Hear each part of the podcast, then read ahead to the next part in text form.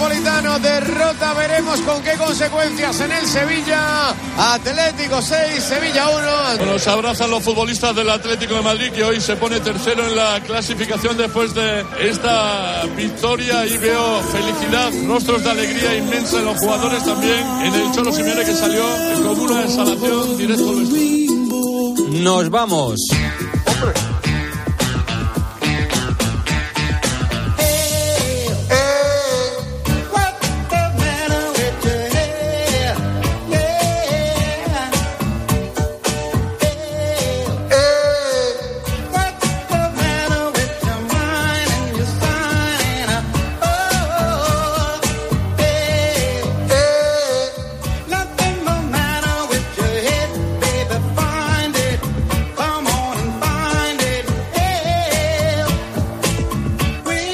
Puede haberse conectado alguien para escuchar las noticias y se ha encontrado con la agradable voz de Pedro Martín al ritmo de... Eh".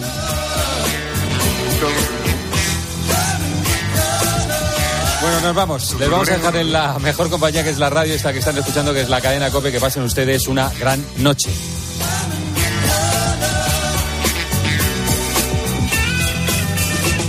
Escuchas Tiempo de Juego en Cope. Con José Luis Corrochano.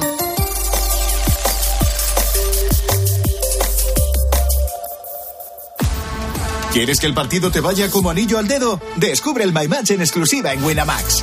Crea tu apuesta escogiendo selecciones de un mismo partido y obtén tu cuota personalizada.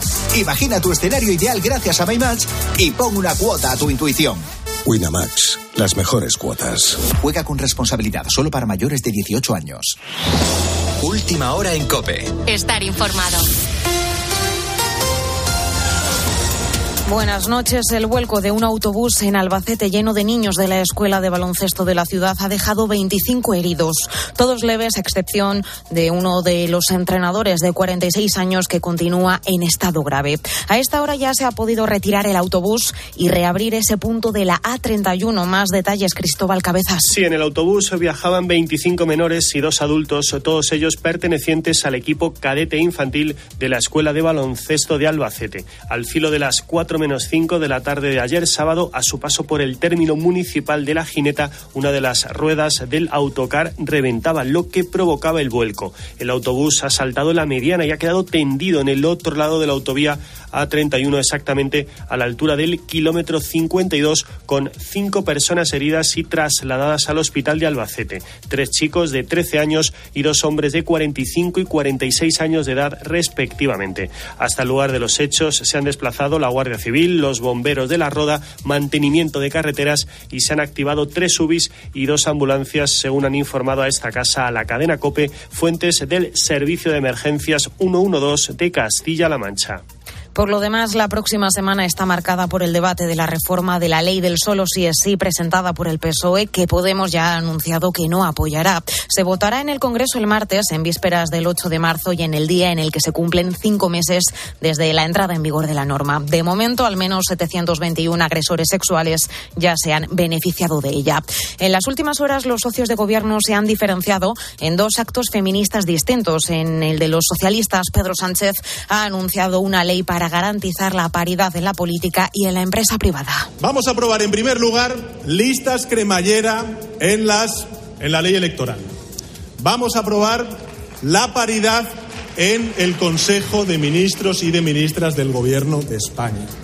Vamos a aprobar la paridad también en los consejos de administración de las grandes empresas en nuestro país parte de esa norma como las llamadas listas cremallera en la ley electoral, es decir, que hombres y mujeres se repartan las candidaturas al 50% y en puestos alternos, fue una exigencia de Podemos tras formarse el gobierno de coalición en 2019. Y en cuanto a Ucrania, la atención sigue centrada sobre la ciudad estratégica de Bakhmut, en el Donetsk. Allí el ejército ucraniano resiste, pero admite la posibilidad de llevar a cabo una retirada controlada. Muestra de ello es la destrucción de varios puentes clave por parte de las fuerzas desde Kiev. Por otro lado, la presidenta de la Comisión Europea, Ursula von der Leyen, ha anunciado un nuevo acuerdo internacional para la persecución de los crímenes de guerra cometidos por Rusia mediante la creación de un organismo que recopile todas las pruebas y que permita llevar a los responsables, dice, ante la justicia. Hay cada vez más pruebas de los ataques directos contra civiles, así como contra las infraestructuras energéticas y otras. Se sabe que las fuerzas rusas han cometido tortura, maltrato, violencia sexual y ejecuciones sumarias. No se salvan ni siquiera los niños. Con la fuerza de ABC. Cope, estar informado. Y el Atlético de Madrid golea al Sevilla en una fecha especial para Simeone Guillermo Díaz. 6 a 1 ha ganado el Atlético de Madrid al Sevilla precisamente el día en el que Simeone alcanza los 613 partidos al mando del conjunto colchonero. De esta manera supera a Luis Aragonés y se convierte en el entrenador con más partidos en el Atlético de Madrid. Las palabras de Coque, capitán del equipo. Yo creo que el trabajo que ha hecho el míster en este caso durante 11 años, cuando el día que se tenga que marchar o, o quiera dejarlo, eh, miraremos todo pa, para atrás, incluso él, y, y se quedará con la conciencia tranquila de, de, haber dejado todo, de haber luchado por el Atlético de Madrid y ser eh, la persona que es y el entrenador que es. Hoy continúa la jornada 24 con el Valladolid español a las 2 de la tarde, Barcelona-Valencia a las 4 y cuarto, Rayo Atlética a las 6 y media y el Betis Real Madrid a las 9 de la noche. Y todo listo para el Gran Premio de Bahrein. Hoy a las 4 de la tarde, donde Verstappen saldrá primero, Carlos Sainz será cuarto y Fernando Alonso saldrá quinto. Ahora te quedas en la noche de Cope con el Grupo Risa. Cope, estar informado.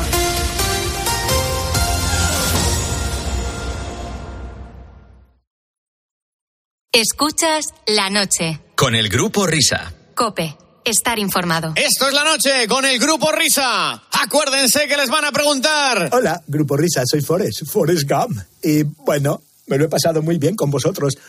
Os invito a tomar un montón de gambas. Señoras, señores, chicos, chicas, hola, ¿qué tal?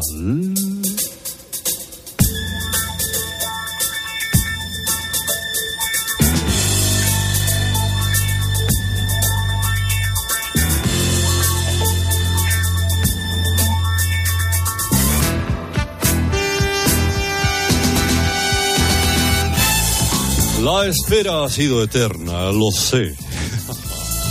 Pero ya estoy aquí, no sufran más. Comienza Radio Carlitos Deluxe.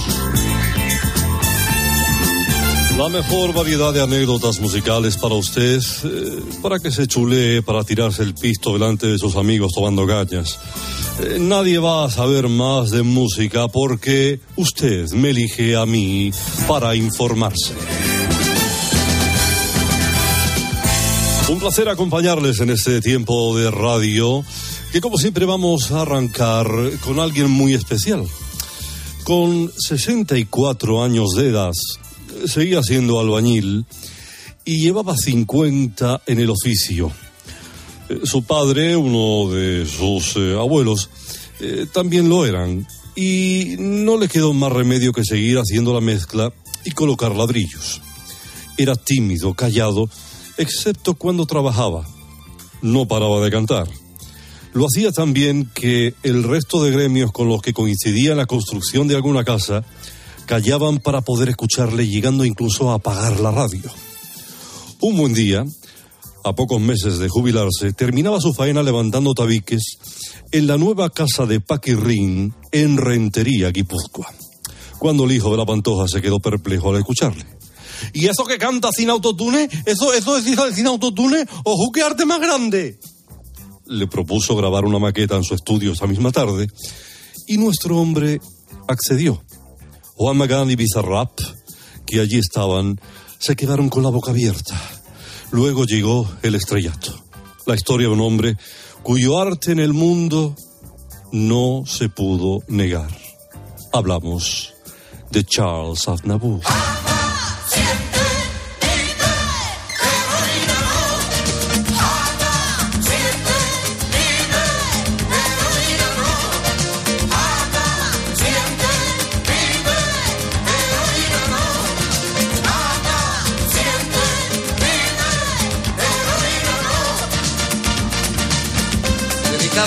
Para toda la juventud, para que se quiten de la droga.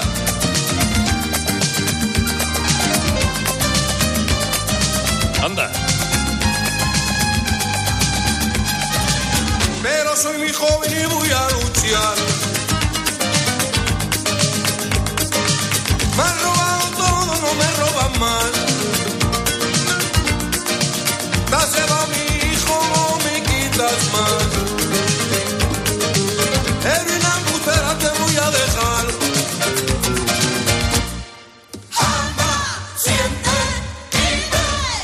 Fíjense, señoras y señores, que Charles Aznavour lo hace todo. Hace los coros, hace las palmas, canta, toca la guitarra, todo en un montón de pistas. Es lo que fue una gran canción muy popular en Canadá. Vamos con más artistas. Eh, hablamos de alguien ahora eh, muy especial porque la casualidad hizo posible que en el año 1951 llegase a Mata Porquera en una patera. Sus comienzos como carterista fueron a temprana edad y cada verano hacía su agosto simulando ser un vendedor ambulante de gafas, collares, relojes y camisetas pirata del Barça con el 10 de Messi, aprovechando para robar, como digo, a los turistas. Tras varias detenciones, lo sacaron a patadas de Mataporquera y se fue a Motilla de Palancar, donde se convirtió en líder de la calle Borroca destrozando kioscos de la ONCE, de lo cual se arrepentiría más tarde tras tocarle el Eurojackpot.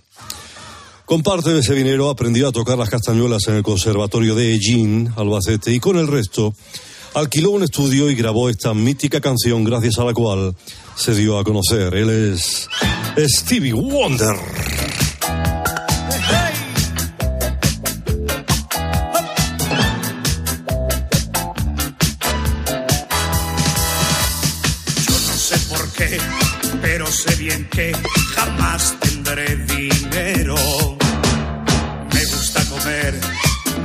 Gusta beber, también amores nuevos. Todo lo gasté buscando el placer que tiene la gran vida. Soy un vividor, un hombre soñador. Este es el Stevie que a mí me gustaba, Carlito. Mira, mira, mira. Quise ser el rico del cementerio. Me las sé todas de Stevie.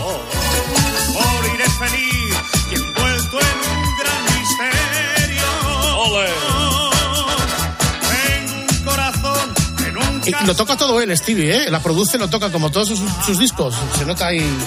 Igual, y también, igual que Charles Aznavour, los dos lo hacían todo. Además, Carlitos, eres tan grande que acabas de ponerle mar a Mataporquera. Antes tenía, antes tenía mar, ¿eh? Antes tenía mar. Con Charles Aznavour he flipado.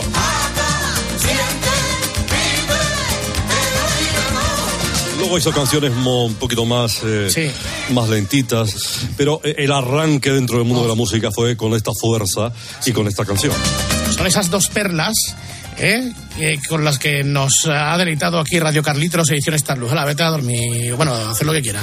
Venga, señores, me alegro de saludarles. Adiós, adiós, adiós. Adiós, adiós. Hola, Pepe. Comienza la noche del grupo Risa. La de los insomnes, la de los borrachos, la de los colgados, la de los crápulas, la de los sonámbulos, la de los currantes, la de los amantes, la de los taxistas, la de los barrenderos, la de los pibones, la de los moscones, la del sonido hipersensible, la de la cadena COPE. Las horas más paranoicas de la radio española. Si no hay prórroga. ¡Oh, coño! Habrá que subirle el sueldo. La noche del grupo Risa. En la técnica, alguien habrá. En el control central, vete tú a saber. En la central de los anuncios, ni el tato. En la animación general, areucas. En la descoordinación, no hay ninguno. Más que nada porque en este programa no coordina nadie. La noche del grupo Risa. Vete a cagar. Los responsables de estas tracanadas radiofónicas son, por orden de aparición, Óscar Blanco el Whopper, Fernando Echevarría, el Agustino de Aragón, David Miner, el del sabor Donostierra, la noche del grupo Risa. Dirigen este espacio, bueno, dirigen, esto no lo dirige nadie, va con piloto automático.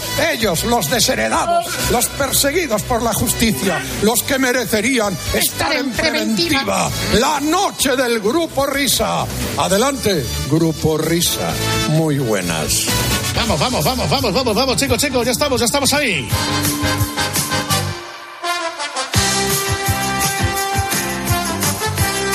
Muy buenas noches a todos, a la gente guapa, simpática y maravillosa de este país balopédico. ¿eh? Eh, un nombre en los periódicos, ¿cómo está España, eh, chicos? ¿Eh? Uno lee determinadas cosas y se queda así. Ay.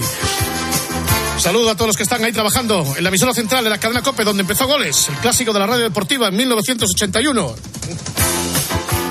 Mientras suena esta sintonía, esta alegre sintonía a través del, del magnetófono de cinta abierta, porque esto es de broadcast, no hay vinilo, ¿eh? no hay giradiscos.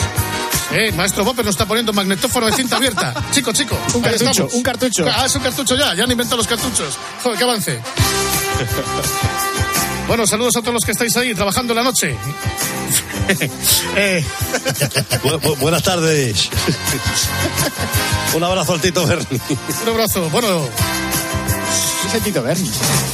todavía, en serio, todavía no sabes quién es el Tito Berni, ¿eh? Bueno, vías de interacción habituales. Ahora se dice interacción. Antes era una llamada telefónica y ya está. Ahora hay varias cosas que hacer ahí, ¿eh? Arroba Grupo Risa Cope, que es la cuenta de Twitter, ¿eh? Para ti ordenado. Luego tenemos otro mecanismo que es el correo. No el postal, que es el de goles, el del periodismo de etiqueta. Este se llama grupo risa arroba cope.es. Para ti ordenado. Y los cuatro grupos de Telegram, el de los mensajes, el del debate, el del intercambio, ¿eh? el de la radio del choque choque. Ahí está. Ti ordenado. Ese segundo grupo, donde se intercambian las canciones, las melodías, se funden en un procedimiento que Radio Periodismo Etiqueta no acaba de entender, pero ahí está. Los ti ordenado. Y el tercer grupo, ahí están los enlaces del espejito de Carlos Herrera, ¿eh? Chico, chico. Ti ordenado. Y en el cuarto, naturalmente, todos los enlaces que os conducen al partidazo de Cope, ¿eh? el de mi paisano Juanma Castaño. Para ti ordenado. Bueno, señores, pues ya está todo preparado. Abróchense los cinturones. Comienza su clásico favorito charlando con nuestros invitados. Vamos al sillón de hablar. Vamos. Bueno, pues señoras, señores, ladies and gentlemen, estáis de enhorabuena los amantes del ciclismo. Ahí estamos. ¿Cuántos y cuántos aficionados estáis esperando que el grupo Risa dedique sus espacios radiofónicos al ciclismo vintage? Para saber lo que hacen los Gianni Buño, los Claudio Chiapucci, los Perico, primero el grande, naturalmente Fabio Parra, Thierry Claveirolac. Viviremos Vuelta Ciclista España, Giro de Italia, Tour de Francia. Pero sin duda, si hablamos del ciclismo del siglo XXI, si hablamos del ciclismo con sonido digital, hay que escribirlo con nombre y apellidos. Don Francisco Javier Guillén Bedoya, sin rima. El egregio director general de la Vuelta, Javier Guillén. Después de esta durísima presentación, señoras y señores, Javier Guillén, muy buena madrugada, querido amigo. Muy buena madrugada y muchísimas gracias por esa entrada, sobre todo por lo de Guillén Bedoya, a pesar de la rima, porque que te acuerdes de mi madre también es algo muy importante a nivel familiar, porque aquí todo el mundo solo se acuerda de mi padre. Y no siempre para bien, y no siempre para bien. Oye, pero lo que yo no sabía es que nos escuchabas tú los sábados por la noche, tío. A mí los sábados por la noche, que sale mi hija y tengo que ir a buscarla a las horas intempestivas que ella sale y las horas tan provechosas que emitís vosotros, siempre me entretenéis muchísimo. La última, para que veáis que es verdad, la entrevista con el pingüino que me maravilló y desde luego pasé un rato tan, tan, tan bueno que cuando vino mi hija al coche dije, hombre, ¿qué haces aquí tan pronto? Pero fue, fue deliciosa. Así me gusta, ¿eh? Que esto es lo que tienen que hacer todos los padres de, de España. Cuando salen sus hijas a- a- con las amigas, luego va el padre a recogerlas. Ya tienes tiempo para todo, Javier. Bueno, eh, tengo tiempo para casi todo. Desde luego, la mayoría del tiempo lo, lo invierto viajando. Eso es, eh, sí, por el devenir de la vuelta, que me hace estar permanentemente, sobre todo trabajando las, las etapas. Pero bueno, los fines de semana procuro buscarme mis huecos, eh, tanto familiares como sobre todo de amigos y deportivos, que es eh, algo que también me gusta practicar, la, la bicicleta. Ah, corres tú también en bici, sales en bici, haces tus marchitas y tus cosas, ¿o qué? Yo salgo en bici, doy pedales, no se puede decir que lo mío sea practicar ciclismo, pero desde luego lo intento. O sea, yo eso de ser eh, sufridor de la bici, eso sé lo que, lo que es perfectamente. Tú sabes que esta es una hora de radio muy seria. Eh, vamos a hablar de cosas serias y por favor te pido que no te vayas por las ramas. ¿Cuántos hilos han tenido que mover y cuánto han tenido que prevaricar el Bobby, el Roberto Gómez y el Herrera, nuestro amigo Carlos, para que la última edición de la vuelta pasara por Trujillo y por Sanlúcar? Eh, que Roberto Gómez dejara de pedírmelo. Ese ha sido el, el leitmotiv. Digo, Roberto, si te lo doy ya dejas de pedírmelo.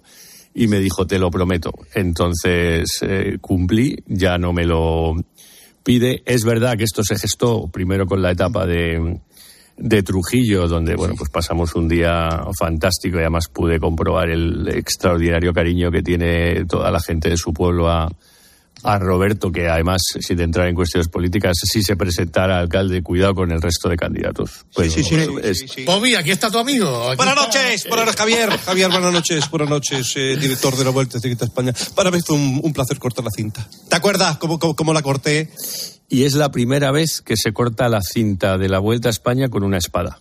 Eso no se había hecho nunca antes. Roberto siempre me está pidiendo cosas originales y la verdad es que quedó, quedó muy bien. Bueno, de aquella creo que al alcalde le han llamado también para un montón de bodas a la hora de cortar la tarta porque el tempo que utilizó, la manera, el gesto fue fabuloso y desde luego muy original.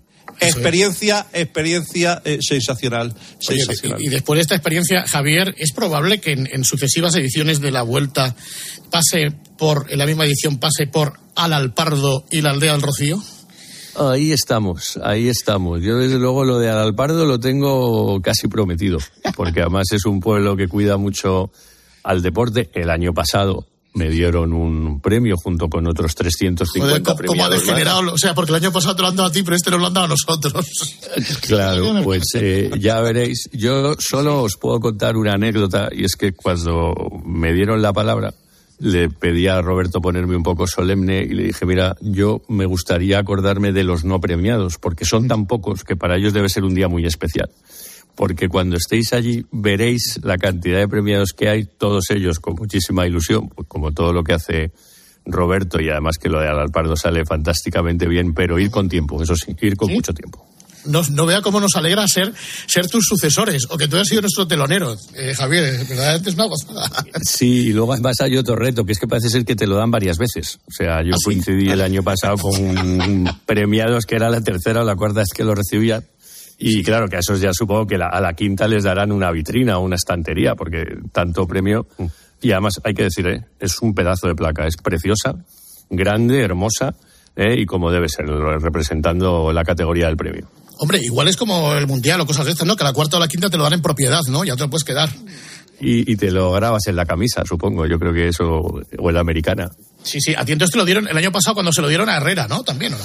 También, también, también. Se lo dieron a, a Herrera. Estaba Vicente del Bosque con el alcalde de, de Madrid eh, presidiendo el, el acto y desde luego fue, fue muy bonito, eso es cierto. ¿eh? Enrique Cerezo, ¿no estaba Enrique Cerezo? También estaba Enrique. También. Yo creo que Enrique es de los más premiados. ¿eh? A Enrique hay que agradecerle una cosa. ¿eh? Es alguien que nunca falla. En todos los sitios donde le, le convocas, Enrique siempre va. Y para los que somos del Atlético de Madrid, eso es muy agradecido. Buenas noches. Hombre, Buenas noches, presidente. Javier, ¿cómo estamos, hombre? ¿Qué, qué tal, ¿Qué tal, presidente? ¿Cómo estás? Hombre, pues todavía lamiéndome las heridas de lo del Bernabéu. Es que, de verdad, ¿eh? Fíjate que han pasado unos cuantos días y lo de Rudiger y Correa es que ah, ya, ya sabes que tuvimos que hacer una nota, ¿eh? En fin, oye, que no, yo, yo tiempo tengo todo el del mundo. Lo que pasa es que a, a mí me gustaría que hicieseis eh, algo muy especial en una Vuelta a España. Yo creo que mm, sería ideal que en el Wanda Metropolitano lo convirtiésemos en un velódromo y estuviésemos dando vueltas a 650 kilómetros y eso fuese una etapa de la vuelta. ¿Qué te parece? Me parece maravilloso. Además, puede ser la etapa más larga de la historia de, de la vuelta. Eh, habrá que controlar un poco, supongo que las biodraminas, porque tanta vuelta no creo yo que, que vaya a sentar bien. Pero desde luego, lo que sí que digo como director de la vuelta es que en algún momento el Wanda tiene que estar presente. También, por supuesto, gracias a las aportaciones de, de Roberto Gómez y presidente, que sepas que estamos trabajando en ello. Me, me alegro mucho, ¿eh? Oye, tú, yo, yo solamente tengo una, una pregunta para hacerte. ¿En, ¿En todas las etapas de la vuelta tú vas en coche o, o te quedas ahí en el palco eh, esperando eh, para, para dar el, el, el, el mayo y esas cosas? No, no, yo voy en, yo voy en el, en el coche, siempre gestionando la, la carrera con los directores eh, técnicos, conociendo España, disfrutando también del, del tema deportivo, pero sobre todo gestionando los eh, 250 marrones que hay en cada etapa, que eso, bueno, pues eh, la hacen también muy entretenida en, en mi parte y sobre todo, aunque son muchas horas de coche, pues eh, la verdad es que se me pasan volando por, por todo lo que hay que gestionar. Yo al palco no, eso lo dejo a las autoridades y a, y a los patrocinadores. Exactamente. Enrique Roberto, no os vayáis. Nosotros ya no tenemos más preguntas, entonces hemos tirado de, de colaboradores y de compañeros de la cadena COPE. Y aquí está nuestro querido Eric Frade, que nos ha dejado este recao. ¿Qué pasa, querido Javier? ¿Cómo estás? Vaya follón te has metido aquí con estos, pero bueno, al final seguro que lo pasas bien. Oye, una pregunta así eh, medio informativa y medio tal. Eh, ¿Qué te hace más ilusión de lo que te queda por hacer? ¿Llevar la vuelta a Canarias más pronto que tarde? ¿O que por fin a la vuelta se la distinga como el gran embajador y vertebrador de España que es con un premio Princesa de Asturias? Que sé que también te haría mucha ilusión. Venga, sabes que te quiero mucho. Un abrazo. ¿Cómo sabe el bueno de Eri preguntar? Ah, a mí me gustaría llevar la vuelta a terminar en Canarias y por haber hecho eso que nos dieran el Princesa Asturias. ¿Ves? Ese es el orden. está, ah, está muy bien. Como ya el de la Morena, unas palabras muy bien dichas, ¿eh? que diga el tío Aquenino. Además, eh, si llevan la vuelta a Canarias, lo del fuera de control no, no habría posibilidad, porque todo llegaría una hora antes. ¿Ves? Y entonces, este- este saldría muy bien la cosa. Pero escúchame, el Bobby lleva con lo del Princesa Asturias para ti. Esto que vamos a escuchar es del año 18, o sea, hace cinco años estaba ya. A ver, dale al Bobby. Quiero dedicar esta sección a mi amigo Javier Guillén, al responsable de la magnífica organización de la Vuelta Ciclista a España. Y pido para Javier Guillén el premio Princesa de Asturias. Lo que hace por España, por el ciclismo, por el deporte, Javier Guillén, lo hace muy poco. Solamente pido que el año que viene, me parece, salen de Holanda, la, la- la Vuelta Ciclista a España. Eh, va a de- salir- en concreto de Torrevieja. No, el año que viene La sale. Vuelta sale de Torrevieja, pero bueno, los holandeses siempre han sido hay mucho muy holandés. invasores. ¿Sale de Holanda? Hay holandeses a punta O pala. es al año siguiente. Torrevieja. Al siguiente. Sale de Amberes la vuelta, me lo ha dicho a mí Bueno, Javier Guillén. pero no, Pues te espérate. engañado. No, no. que le quita la medalla. No, no, no, no. No, a ver. bueno, Bobby, pero llevas cinco años pidiendo esto, ¿eh? Cualquier escribiente tiene un borrón. Sí, porque no iba mal encaminado. Íbamos a salir de Holanda, ¿Ves? pero era uno- unos años después. No era Amberes, era Utrecht. Y al final, al final, es verdad que siempre Roberto pide el Princesa de Asturias para Javier Guillén, lo cual no entiendo. Cuando, ¿quién lo- para quien lo tiene que pedir es para la Vuelta a España. Con Javier o sin, o sin Javier Guillén. No, para Javier, para ahí, Javier Guillén, para Javier Guillén. Me ha encantado cómo, se, como dice Roberto, es el por España. Que, Por, por España. y, y que a mí tanto me emociona. Hombre, claro, es que, es que- vamos a ver, si no- eh, Bobby, ¿verdad? Si no los pides para Javier Guillén, lo vas a tener que pedir para Jesús de Joma. Pues ya me contarás. Oye, y con esto de Alalpardo y de, y de Trujillo, ¿qué hay que hacer para que la vuelta pase por, por, por mi pueblo, por el pueblo del Whopper, que está ahí en, en la Rúa? ¿Eso cómo, cómo se hace normalmente? ¿Que se pone en contacto el ayuntamiento? ¿Queremos que pase por aquí? ¿Hay un equipo técnico? ¿Cómo se hace esto? Sí, bueno, básicamente atendemos peticiones. Lo que tratamos siempre es de. Montamos un recorrido nosotros, ¿no? lo, lo diseñamos. Y a partir de ahí, pues eh, nos acercamos a las instituciones, o bien porque lo han hecho ellas previamente, o bien porque tomamos nosotros la, la iniciativa. Y una vez que el recorrido se conoce, pues hay bastantes ayuntamientos que nos dicen, oye, ya que pasáis, ¿os podríais desviar un poco más el recorrido por aquí o por allí. Nosotros no somos muy útiles a eso porque, claro, son kilómetros que van en las piernas de, de los corredores, pero al final, eh, si cuadra, siempre lo hacemos, porque desde luego la vuelta tiene una clara vocación y es que tenemos que estar con todos los pueblos de España, todos aquellos que nos lo, nos lo pidan, o bien para salir, o bien para llegar, o bien para pasar. Somos el único evento que es capaz de llegar a, cualquier eh, sitio. Y si alguien quiere una etapa, que se la pida a Roberto Gómez, porque está demostrado que es un método muy eficaz. Sí. Oye, eh, Javier, decías que eh, a propósito de esto, eh, por ejemplo, a mí me sorprendió para bien que la Vuelta a España regresara al País Vasco después de 33 años el año pasado. ¿Qué pasó? ¿Por qué mm, se ha tardado tanto tiempo en pasar por el País Vasco? ¿Por qué se decidió volver a, otra vez a Euskadi? Eh, a Euskadi volvimos en el año 2011. No solo, no solo es Roberto Gómez el que tiene información difusa. Pero No, no, no, no lo he querido decir porque... Espérate, como estamos en directo, te voy a hacer la, la pregunta otra vez. Eh, Javier, eh, ¿qué, qué tuvo que pasar para que la Vuelta a España regresase al País Vasco eh, 33 años después, en el año 2011? Ahora sí, ¿no?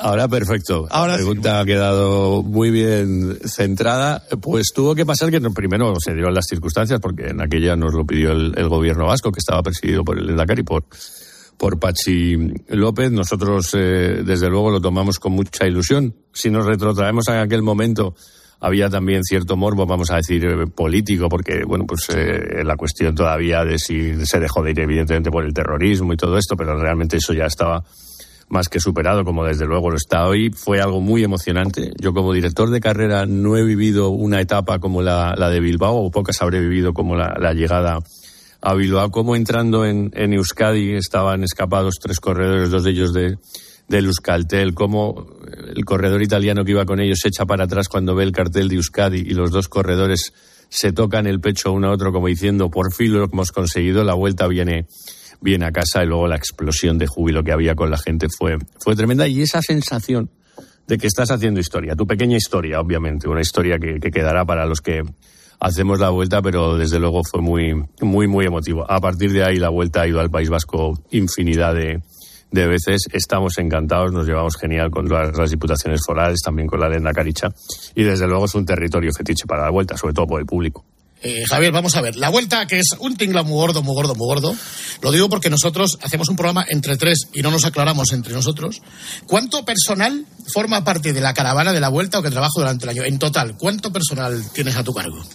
La vuelta la personal de oficina ahora mismo seremos unos 25, no seremos eh, más. Lo que pasa que cuando la vuelta echa a andar, ahí ya hay 3.500 personas que todos los días nos tenemos que ir moviendo, muy coordinados, muy conjuntados y sobre todo en un evento que se mueve. Es decir, nosotros no tenemos todo todos los días en el mismo sitio, sino que todos los días tenemos que ir a un sitio nuevo.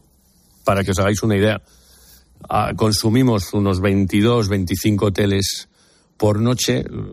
Cada territorio pues tiene su tipo de hoteles, unos mejores, otros peores, unos más grandes, otros más pequeños, unos con más estrellas, otros con menos estrellas y bueno, pues al final eso hace que, que sea algo muy singular y sobre todo el hecho de moverte pues hace que todos los días pasen cosas y hay que gestionarlas, que eso pues desde luego lo hace emocionante si sale bien y lo hace bastante deprimente si sale mal.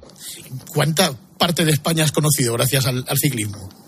Mucha, mucha, pero vamos, me queda bastante, pero, pero muchísimo. Yo ahora mismo, ¿sabes? Eh, cada vez que tengo una conversación con alguien de un pueblo, me pongo así un poco como el, el abuelo cebolleta y digo, hombre, tu alcalde se llama no sé qué, o el concejal tal y cual. Y ya me pasa mucho porque reconozco que, que conozco muchísimos eh, pueblos. Me quedan sitios por conocer, por supuesto, y sobre todo creo que hay territorios a los que me encantaría llevar la, la vuelta, como son profundizar más en las Islas Baleares, por supuesto en, en las Islas Canarias, ¿por qué no algún día Ceuta y, Melilla? Pero desde luego conozco muchísimo, no voy a decir nunca que soy el que más conoce o mejor España, porque no es verdad, pero sí que dentro de la media estoy, estoy arriba del ranking seguro. ¿Y quién es el cerebro Orgis que prepara los, los recorridos? Aparte de los veedores, ¿no? Como el argot taurino, los Escartín, los Pereiro y compañía. Por ejemplo, ¿ya estáis trabajando en la vuelta del año 24, aunque la del 23 empiece en agosto con esos 10 llegadas en alto? Eh, Sí, estamos ya preparando. Lo importante es la ciudad de salida, saber de dónde sale la vuelta y a partir de ahí construyes una especie de guion en base al perfil. Aquí queremos etapa de montaña, media montaña, aquí queremos contrarreloj y luego vas buscando un poco los territorios. Por lo general, porque desde luego tiene la mayor riqueza desde el punto de vista icónico, siempre recalamos en Asturias, Lagos de Covadonga, Angliru, son nuestros mayores eh, embajadores, además de otras muchas más cosas que hemos hecho y la vuelta acaba siempre en, en Madrid. Pero lo que tratamos sobre todo es establecer eh, etapas sobre el perfil desde un punto de vista televisivo. ¿no? Esto al final son un montón de, de capítulos de una serie que lo que quieres es que el capítulo final lo resuelva mm, todo y se trata de que cada día tenga mucha audiencia pero que conserve, digamos, el suspense para, para el día anterior. Eso lo metemos, digamos, lo ponemos en, en, papel, por así decirlo, y a partir de ahí, pues hablamos con las instituciones y luego los directores técnicos Fernando y Kiko son los que, bueno, pues eh, se hacen el recorrido, oye, hay que meter esto, no hay que meter esto, aquí más dureza, aquí menos dureza, y entre todos lo vamos eh, consensuando. Quedan todavía lugares, parajes inhóspitos, carreteras, puertos ignotos que todavía estén por descubrir, que los tengáis en la recámara, que estén, que estén ahí prestos y dispuestos para formar parte del libro de ruta o no? No, sí, sí, da mucho de sí. Para que os hagáis una idea, la Vuelta ha debido descubrir en estos últimos 15 años más de 40 llegadas en alto que no se hacían nunca. Y nos quedan bastantes. Eh, dicho lo cual, no vale que un puerto exista, porque luego logísticamente tenemos que poder llegar. Hay que poner la televisión, hay que poner la meta, hay que poner, eh, bueno, pues acondicionamiento para, para los corredores.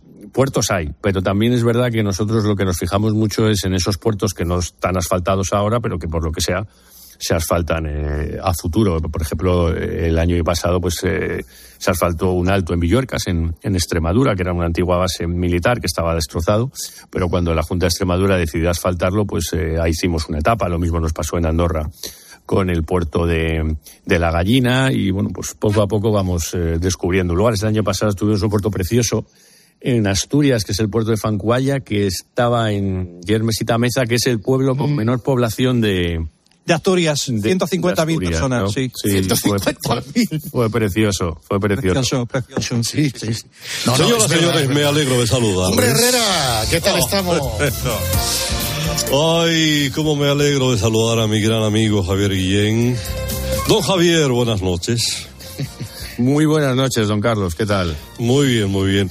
Bueno, yo tengo varias preguntas eh, eh, que hacerte a propósito de esa vuelta eh, cerquita a España. Por ejemplo, em, eh, son etapas largas, eh, se sale a mediodía, se termina muy tarde, etapas de 6, 7, 8, hasta 14 horas encima de una bicicleta. Eh, lo- lo- los ciclistas, ¿dónde, ¿dónde comen? O sea, ¿van ustedes por la ruta y ya van reservando sitio en algunos restaurantes eh, o por los pueblos o, cómo, o cómo es esto? Los ciclistas comen por lo general encima de la bicicleta. Y por lo general y por lo por lo general y por lo particular, no puede comer de de otra de otra manera. Me- Perdóneme, ¿cómo cortar el filete? que va, va el mesero en bicicleta, le sirve la copeta de vino. Eh, va, señoras, me alegro, buenas tardes, y le descorcha la botella delante de ellos. Eh, ¿cómo, ¿Cómo es la cosa para los que seguimos eh, el, el ciclismo desde hace tanto tiempo? Si comieran jamón, don Carlos, yo creo que sería fileteado y envasado al vacío, por su mayor comodidad. Pero dado que esto no es precisamente un paseo veraniego, pues desde luego lo que hacen es que comen mucho tiempo. Durante toda la etapa están comiendo y sobre todo utilizan eh, barritas y nada de lo que usted eh, pueda sentirse sedu- seducido, ya se Pues yo, yo le voy a, yo le voy a proponer que en el coche escoba detrás, pues haya un, pues yo qué sé, una, una, una berlingo y en la parte de atrás un cortador de jamón y todos todo vayan pa- pasando para atrás en fila india y venga, pues una lonchita de jamón para uno del Reynolds, otro para uno del Cas y otro para el del Cla- Cajastur y otro para el... Bueno, usted ya me entiende. eh, eso. Y luego otra pregunta que tenía para hacerle, don Javier, no sé si le he dicho, pero me alegro de saludarle. Eh, mm, los helicópteros estos de la vuelta, luego, eh, eh, ¿dónde aparcan cuando acaba la faena? Uh, buena pregunta. Eso es otra otra ¿En los película. hoteles hay en el de los hoteles? o- Eh, Básicamente en campos de fútbol, a ser posible si no hay partido. Porque en alguna ocasión ha ido el helicóptero a aterrizar y se ha encontrado con que estaban disputando algún, algún partido, pero lo que se procura sobre todo son helipuertos específicos, aeropuertos, o si no, nos vienen muy bien los campos de fútbol, previo permiso, por supuesto, de, de sus propietarios en casi todos ellos los, los municipios por los que, por los que visitamos. Pero esa logística también es, es complicada. Además, se genera ese efecto ¿no? que viene el de Tulipán, cuando García hacía, hacía la vuelta también con toda su flota de, de helicópteros y, y es otro atractivo de la carrera. Esa unidad móvil aérea, efectivamente, sí señor. La verdad es que la vuelta, de un tiempo a esta parte, yo creo que ha adquirido una identidad propia. Cuando decimos con esas 10 llegadas en alto, pues ya tiene una propia forma de ser y de desenvolverse, ¿no? Su, su propia identidad y su propia fisonomía. De tal manera que, digamos que la vuelta, Javier, no es excusa como antes, ¿no? ¿Verdad? Que, que la gente utilizaba el ciclismo para dormir. Pero ya veías el trozo por la mañana y decías, ¡buah! Vaya siesta que voy a pegar hoy esta tarde. Pero yo reivindico mi derecho a discrepar. De cuatro a cinco y media en España mucha gente duerme la siesta. Y cualquier cosa que pones de 4 a 5 y media, muchas veces alguna cabezadita damos. Lo que pasa que es que ese es nuestro horario. Por eso se, se asocia a esa, a esa cuestión. Pero la verdad es que luego las audiencias nos dicen que hay mucha gente viendo la, la etapa y es verdad que nosotros creo que lo que hemos conseguido con estos recorridos tan explosivos es sobre todo enganchar a mucha gente que no estaba muy metida en el mundo del ciclismo porque al final para mí lo más importante es que haya épica, ¿no? que, que los corredores entendamos que hacen cosas que no somos capaces de, de hacer, pero hay cuantos que les ponen un partido de fútbol a las cuatro, nos echa también una cabezadita de vez en cuando, porque yo creo que lo nuestro es un tema de horario, no es un tema de qué producto se esté emitiendo a esa hora. Luego, es difícil equilibrarlo todo, ¿verdad? Porque tú por muchas eh, llegadas en alto que pongas, al final será cierto el aserto ese de que la carrera la hacen dura los corredores. Fíjate hace años la vuelta que gana Contador en Fuente B, que era una etapa de media montaña. Absolutamente, o sea, eso es eso es así. Ellos, nosotros proponemos el guion, pero ellos lo, lo interpretan. Ahora que hablas de Alberto, le echamos muchísimo de menos porque era un grandísimo animador de, de las carreras y la etapa de Fuente D, que tiene una historia preciosa, pues yo creo que es una de esas etapas que siempre permanecerá en nuestro imaginario, como la que se habla de, de Inol en, en Serranillos, como tantas otras que hemos podido tener en, en el mundo del, del ciclismo, pero desde luego, pues eh, Alberto ese día en una etapa que a priori pues no iba a suponer nada en la clasificación, pues eh, prácticamente ganó una vuelta a España. A ver, que tenemos aquí al otro que se ha pegado un tozolón bueno, a ver si se recupera. Quique Iglesias. A ver, dale, Quique. Hola Javier, soy Quique Iglesias. Yo tengo una pregunta, nada, una curiosidad más que una pregunta. Aquello que hacéis cuando acabáis una reunión, cuando acabáis una copa, una cerveza o una cena, de abrazo en grupo, ¿de dónde sale? Sí. Eso sale de muchas salidas nocturnas, sobre todo cuando uno era, era joven. Eh, la verdad es que no tengo yo ahora mismo el momento. Yo ya lo hacía con mis amigos, eso sí que lo, lo recuerdo. Y cuando lo empecé a hacer con gente que no me conocía mucho, como que les digo, oye, esto de abrazarse todos juntos porque está, que está muy bien. Y al final, como yo soy mucho de hacer equipo, pues cuando hay exaltación de la amistad y algo sale bien o sin que salga bien, porque nos lo estamos pasando bien, pues nos damos un abrazo en grupo que ya veo que aquí que le, le ha calado en alguno habrá estado, porque si no, no lo, no lo mencionaría, así que me tomo nota para cuando la próxima vez vea aquí que pues darle el abrazo en grupo que se merece, porque desde luego es un tío fantástico. Naturalmente que sí. ¿Tú cómo aterrizas en esto del, del, del circo de las dos ruedas? Creo que es en, en Unipublic, ¿no? Eh, como asesor, pero ¿quién te trae? ¿Quién te lleva? Yo soy abogado y he estado en un despacho externo. Yo soy un enchufado, es decir, a mí me enchufa mi padre, que era amigo de Tito Franco y me pone... Del caudillo, del de la morena, del caudillo. Eh, claro, pero muy amigos de Tito Franco, bueno, yo tengo una extraordinaria relación con la familia Franco y, y entonces pues yo entré en ese despacho. De ese despacho pues, eh, bueno, el devenir de las cosas, pues me llamaron para trabajar ya dentro de la empresa y una vez que entré dentro de la empresa, pues a través de una serie de líos con la Unión Ciclista Internacional, que son bastante aburridos y densos de, de contar, pues me fui haciendo un poco con, con el también, eh, trabajaba de la mano del departamento de, deportivo. A partir de ahí, eh, Unipublic se vende a Antena 3. A mí me hacen secretario general, ya empiezo a coger mucha gestión de la compañía, muchísima. Y en el momento que Víctor Cordero, que es mi antecesor, pues eh, decide retirarse, pues eh, Antena 3 junto con ASO, que es la propietaria actual, que es una compañía francesa, la dueña del Tour de Francia y del Dakar, para más datos, pues deciden que, que me toca jugar a mí. Yo jamás lo hubiera pensado, jamás lo hubiera imaginado. Yo no vengo del ciclismo, no he sido ciclista, no he trabajado nunca en ningún equipo. De, tengo bastante desconocimiento técnico y táctico de lo que es la cuestión deportiva, más allá de todo lo que hemos aprendido estos años. Yo soy un gestor de empresa y soy un gestor de la, de la carrera. Mejor o peor, pero es eh, lo que soy y así llegué. Después de 15 años yo creo que ya se puede contar, especialmente lo de que fui enchufado. Pero a partir de ahí, pues eh, una vez que los Franco vendieron, pues ya el enchufe, digamos que desconectó y ya tocaba hacer chispa por mí mismo. Y aquí seguimos. Pero te gustaba, eras aficionado, aunque no te dedicabas profesionalmente. a- ¿Te gustaba? ¿Cuáles eran tus corredores favoritos de chaval? ¿Cuáles eran? muy aficionado. Yo de Perico, yo siempre. Ahí estamos. La forma que tiene correr de Perico, del que ahora pues me une una gran amistad, pero esa explosividad, esas etapas que llegaba muerto él o hacía llegar muerto a, a los demás, yo, yo soy de esa, de esa generación. Luego, evidentemente, Miguel a todos nos, nos entró el, el orgullo patrio de que ganar cinco veces seguidas el, el Tour de Francia, pero yo soy de Miguel, yo era cuando era crío, yo jugaba en las chapas y pues eh, teníamos ahí a los ciclistas eh, en la chapa, que los míos eran siempre muy del Kelme, yo era muy, muy de recia en aquel momento. Y, y yo era un aficionado más, sin más. A partir de ahí entré en un Public, me picó el veneno y ahora pues eh, hasta practico cicloturismo. Y, y cómo nos encorríamos a gorrazos las radios, ¿eh? Yo he hecho mucho, vamos, yo eso que lo viví entrando, lo he hecho mucho de menos. Yo creo que ahí José María García Ahí estamos. supo poner la comunicación, incluso yo creo que por encima del evento. O sea, no creo que haya nadie contado y narrado lo que es el ciclismo como él, sobre todo lo que atraía y era también parte de la caravana. Y desde luego yo aquí tengo que decir que fue un auténtico precursor y desde luego hoy mucha gente todavía nos pregunta por, por José María García, que luego también se sumó, gracias a él, José Ramón de la Morena.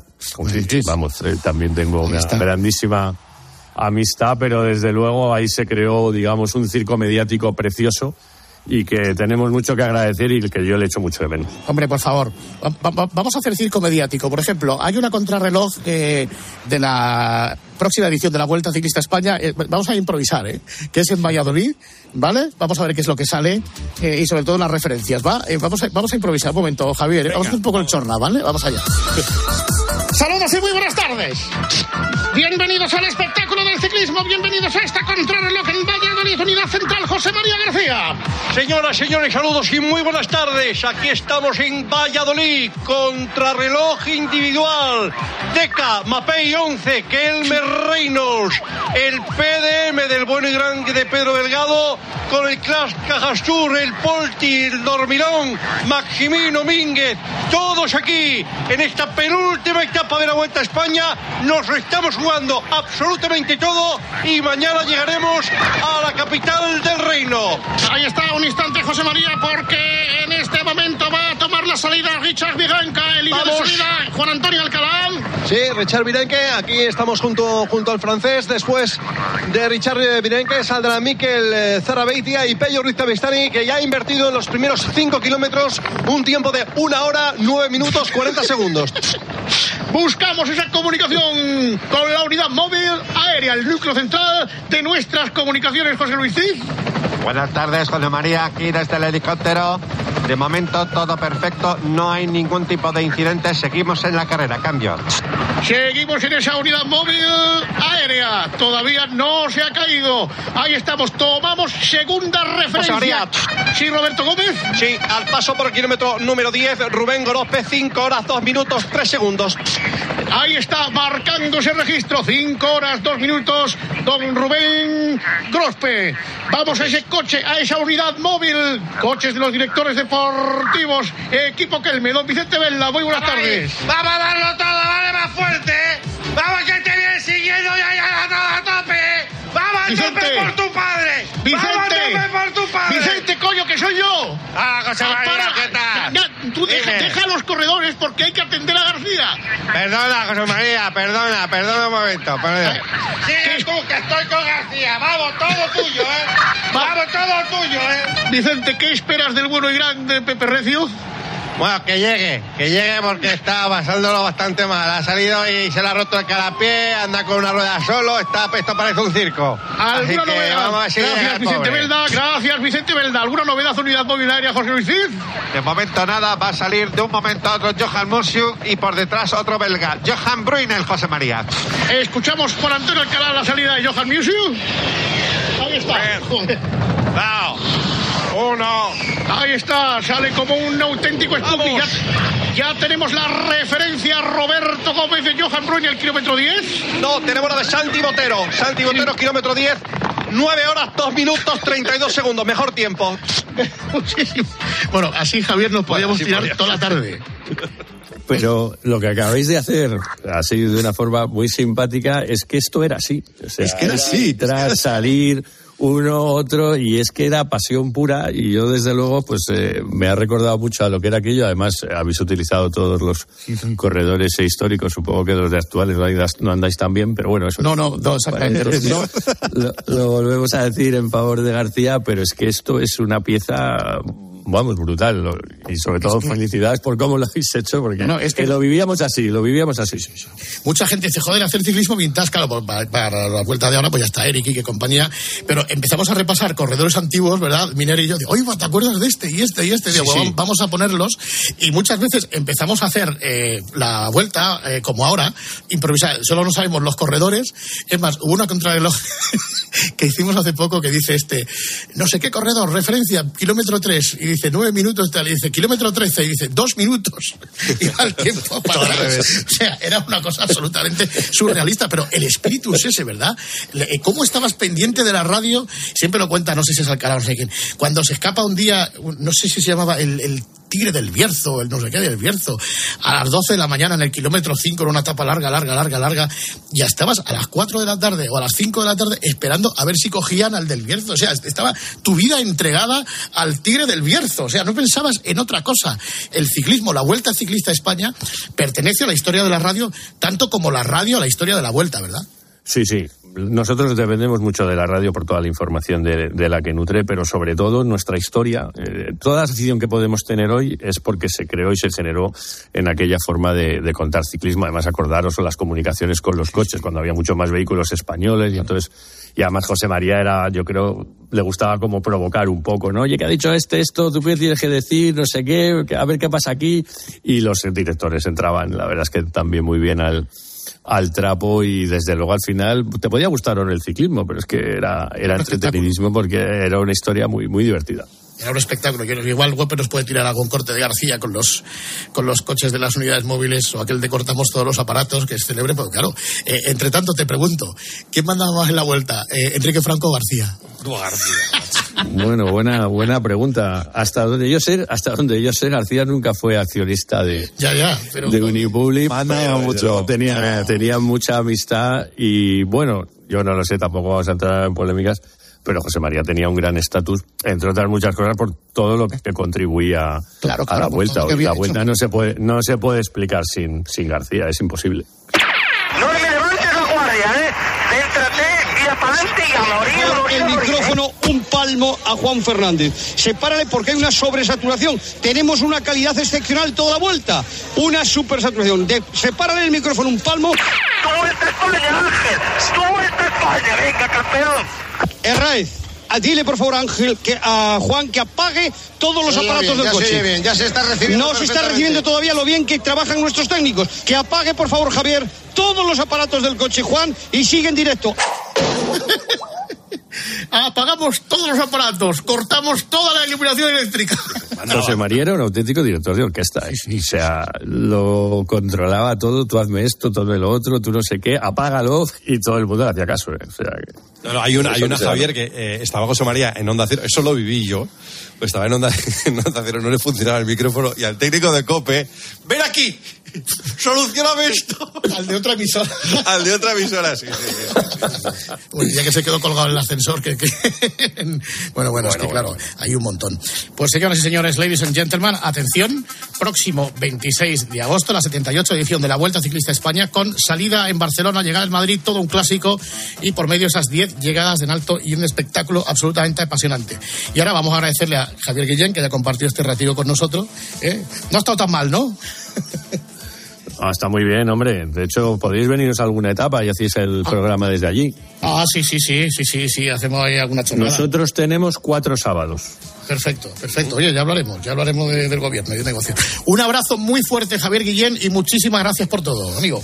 Muchísimas gracias a todos, muy buenas noches y desde luego un auténtico placer y muchísimas gracias por haberme dejado disfrutar de este rato tan bueno. A usted. Adiós, adiós.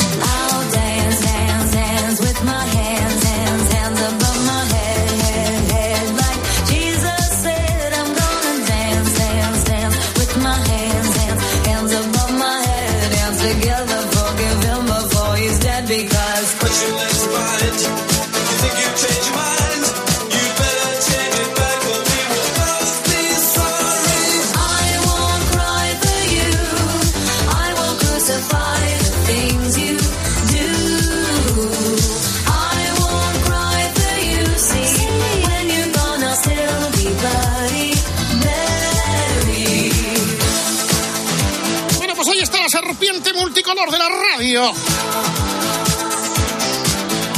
Transitando por las carreteras de la madrugada, pero ahora lo que toca es una meta volante. Luego seguimos carrera. Hacemos un descanso mínimo en el camino y continuamos. Grupo Risa. La noche. Cope. Estar informado. Si desconectas, te lo pierdes.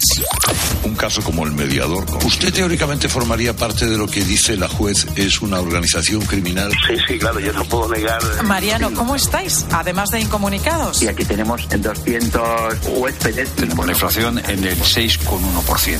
¿Hasta cuándo va a durar esto? Hay personas que son conscientes de lo que están soñando. Incluso Te voy a contar una historia alucinante. Un chaval de 17 años era el cerebro de una sofisticada organización criminal. Y mejor entrenador del mundo, Scaloni. ¿Qué pasa, Juanma? Enhorabuena. ¿eh? primer palo, Milito. Sí, gol, gol, gol, gol, gol. Cope. Si desconectas, te lo pierdes. Escuchas la noche. Con el grupo Risa. Cope. Estar informado. Esto es la noche con el grupo Risa. Acuérdense que les van a preguntar. Buenas noches, Gregorio Parra. Buenas noches, queridos amigos. Qué, qué semana, ¿eh? Qué impresionantes registros. Y los que Mejor plumarca personal para muchos. Y los registros. El gato, el gato. Mira, mira.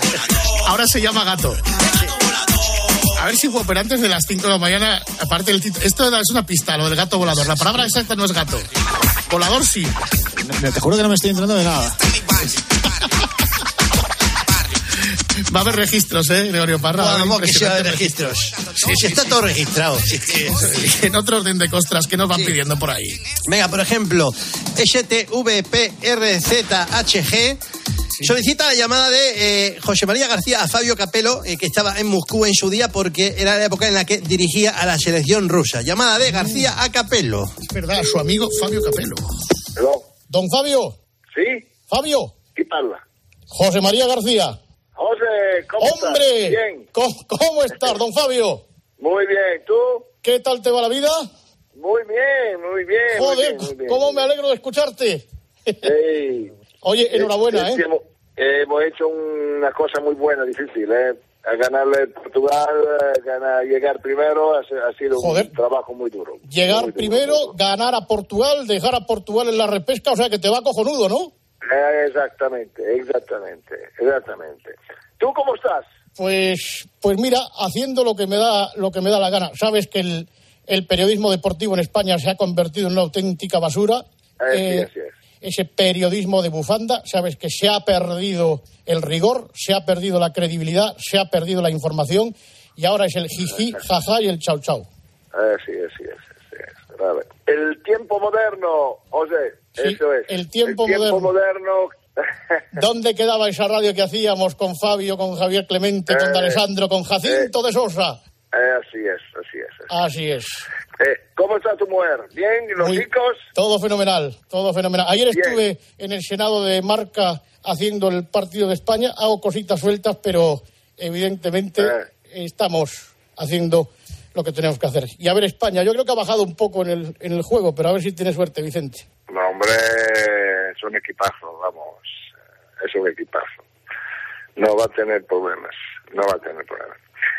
Bien, ¿dónde estás tú? Estás en, en Rusia ahora, ¿no? Estoy, estoy en Moscú, estoy en Moscú. Mañana me voy a Bulgaria, Sofía, porque hay que hacer una cosa ahí. ¿Cómo se vive, cómo se vive en Moscú sin jamón? Esto no hay. Pero hay, es una ciudad loca que, que es carísimo todo, más que caro. Una cosa impresionante. ¿Vas a venir a España algún día de estos o no? Yo pienso que eh, llegaré a España en noviembre. Joder, tráeme caviar, mamón. Ok. ¿Eh? ¿Sabes algo de tu amigo Roberto? Sí, lo, lo- escucho siempre.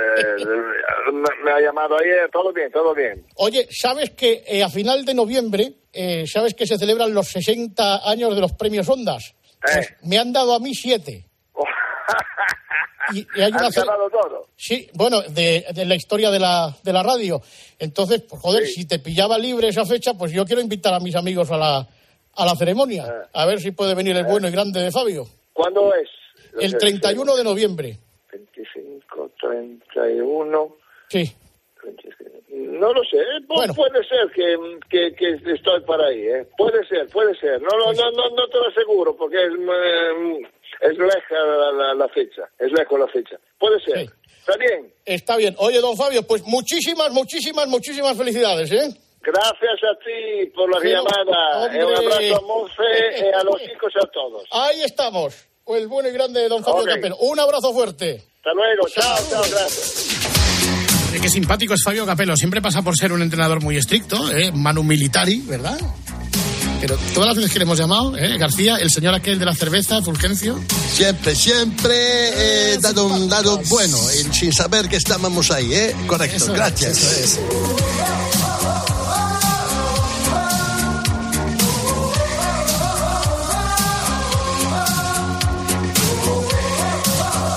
Pues vamos a escuchar las noticias de las dos y luego, sin solución de continuidad, comenzará la hora vintage.